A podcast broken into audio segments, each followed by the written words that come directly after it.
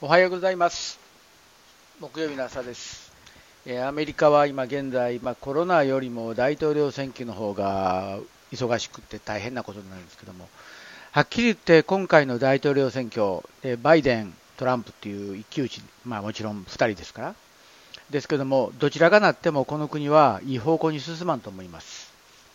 まずトランプがもしこのままもうあと4年大統領を続けた場合、アメリカの中の人民、人種っていうか人々が分断されてしまうんですよね。喧嘩ばかり起こしてしまうんですよ。人、人同士の喧嘩を煽るのがトランプのスタイルで、彼は要は金さえ稼げりゃええと、自分さえ稼げればいいやっていう感じでやってます。で、じゃあ逆にトランプが負けた場合、これもし負けたとしても、その後泥試合が起こると思うんです。トランプの方が騒ぐ。これ絶対不正があったと。でまあ、たとえバイデンがなっても、このバイデン民主党の方がなると、えー、また中国に対しての融和策をオバマがやったようになる。オバマ元大統領がやったようになると思うんですね。オバマ元大統領が、ああいうふうに、まあ、自由、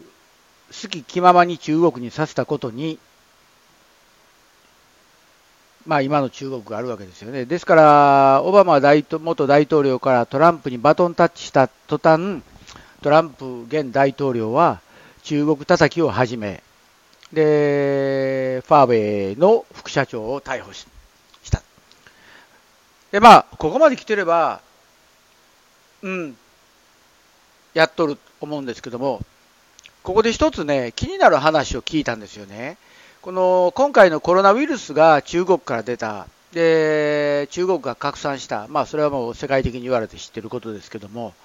これはトランプに対する嫌がらせで、彼らはこれが拡散することを止めることもできたのに、まあ、世界を強硬に持ち込もうという習近平の考えで、えー、中国の旧正月は全然規制もせず世界へ中国人をボーンと送り出してコロナをばらまいてきたと。もし、あれがなければっていうもうたらればの話ですけども、ここまで大きくなってなかったという話もあるんですよね。ですから、トランプが来たがゆえに、まあ、そういうふうになったという話も一部では言われてるんですよ。まあ、これはあり得るなっていう気もしますね。で、何せ、まあ私は政治家でも何でもないんで、あまりそんなこと言うべきはないんですけども、もう見てて、アメリカの中が今もう本当に分断されてる、トランプ大統領のおかげで、トランプ支持者と民主党支持者の間で、まあ、完全に溝ができてるし、今まで民主党対共和党の選挙戦争でも、こんなことなかったんですよ。人を罵ることなかったんですけども、本当にひどいです。えー、嫌になりますよね。で、また、その今コロナでなんかなってる時に、そのトランプ派閥の人たちはマスクをしない、民主党はマスクをする、マスクをせんことに対して喧嘩が起こるという、なんかもう南北戦争がこのせ、えー、選挙の後に起こるんやないかっていうぐらいまで、今、嫌な状況ですね。だからまあ、ここに住んでいて、非常に毎日不愉快な日々を送っているのが、今ですね、本当嫌になります。で、あと、全然違う話ですけども、その日本の皇室の話なんかもいろいろ聞くわけですよね。その小室圭とかいう男と眞子の結婚。で、遡遡っていけば、この秋篠宮の嫁さんの紀子っていう人自体が、まあ、さん付けする気もないんですけども、押しかけ女房でしょ？で要は、皇室に入りたいがゆえに、まあ、無理やり押しかけてってなって、で、まあ、自分の娘がそういう目にあって、割と自由主義っていうかっこいい言葉やけれども、好き放題させてるがゆえに、むちゃくちゃなってるわけですよね。で、小室圭の方は、まあ、悠々自適に海外の学校、まあ、要は皇室の関係の人間の顔して言ってるから、まあ、受け入れたフォーダム大学も彼には特別な奨学金を出したりとか、まあ、アメリカに住んでいて、その法学部の学校に入るためには、やはりその試験を受けないかん。で、大学院に行くための勉強もある。そんな簡単に入れるもんないのに、それを優等生で入ってるっていうのはちょっと眉唾もんですよね。で、要は結局彼は、自分が有名になりたい、金さえもらえればいいっていう、まあ、ね、そんな感じでやってんやと思いますけども、まあ、なんか、あイライラすることが多々ありすぎて、ここ最近、自分が今、面白くないですね。まあ人のこと言うてもしゃあないし、まあ今自分さえやってればそれではいいんやけども、まあそんな中において、まあ今自分のジム自身も、まあなんとか徐々に、えー、昔の賑わいに近いところまで、えー、戻ってきてます。けれども、まあ、グループのレッスン、今まで10人から12人来てたグループレッスンが2人とか、へ、下手すりゃ1人。まあ、それで1人やったらやるだけ時間と金の無駄やからやめろよって思われるかわからんけれども、それできないんですよ、僕にはね。やはり来てらっしゃる方を大切にしたい。で、その方が、また、誰かを連れてくるとか、そういうことがあるんやないかなっていうね、気持ちがあったり、まあ、あんまり期待もせんでも、期待もしながらとか、えー、いろいろやってるのがここ最近ですね。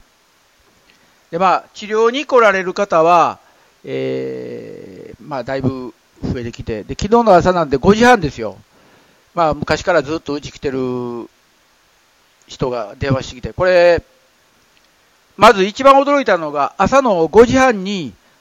エルクグローブ警察から電話入ったんですよ。警察の名前が出ますからね、携帯電話に。何があったんやろうと思って電話出たら、向こうから、おい、俺や、俺や、助けてくれ。何？いや、朝警察の運動で肉離れしたから。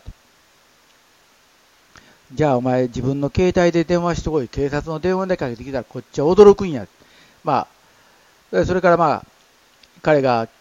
えー、7時半にうちへ治療に来て、で、自分のボスは病院のエマージェンシールームに行けと。まあ、松葉勢ついてきたんですね。で、いや、俺は秀氏とこに行くっていうことで、まあ、うちへ来てくれて。で、まあ、1時間弱かけて治療して、で、普通に歩いて帰った。で、それから1時間半のうちに電話かかってきて、おい、俺のボスがお前の電話番号を欲しがってるけど渡していいかって言うから、いいよと。どうしたんだ言ったら、いや、お前、病院に行かないかんと思って松葉勢ついて歩いて行った男が2時間のうちに帰ってきたら、普通に歩いてるやないかと。お前何やってきたって言われて。いや、秀氏とこ行ったと。で、じゃあそこを教えてくれと今後警察官怪我したらそこへ送り込むわと。まあ、来てもらうのは嬉しいですけども、言っといたのは警察の署の電話で電話しないでねと。こちら驚くからと。まあ、ちょっとした笑い話みたいなもんですけどね。うん。まあ、そういう変な話も昨日はありましたけども、まあ、なんだかんだと今日は木曜日、えー、明日は金曜日、私にとって金曜日はハッピーフライデーで、明日は何を食べようか。先週はマクドナルドをやめて、シーザーズピザっていう一番ピザの激安店のチーズだけピザを頼んで、家で野菜を乗せてトマトを乗せてもう一回焼き上がったチえピザをもう一度熱く熱したオーブンで、下だけ焼いてカリッとさせて、昨日したんですけどね。これがなかなか美味しかった。だから、明日もまたそこのピザにしようかなと思ったり、